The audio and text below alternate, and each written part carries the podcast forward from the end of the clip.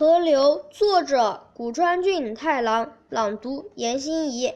妈妈，河流为什么在笑？因为太阳在逗它呀。妈妈，河流为什么在歌唱？因为云雀夸赞着它的浪声。妈妈，河水为什么冰凉？因为想起曾被雪爱恋的日子。妈妈，河流多少岁了？总是和年轻的春天同岁。妈妈，河流为什么不休息？那是因为大海妈妈等待着它的归程。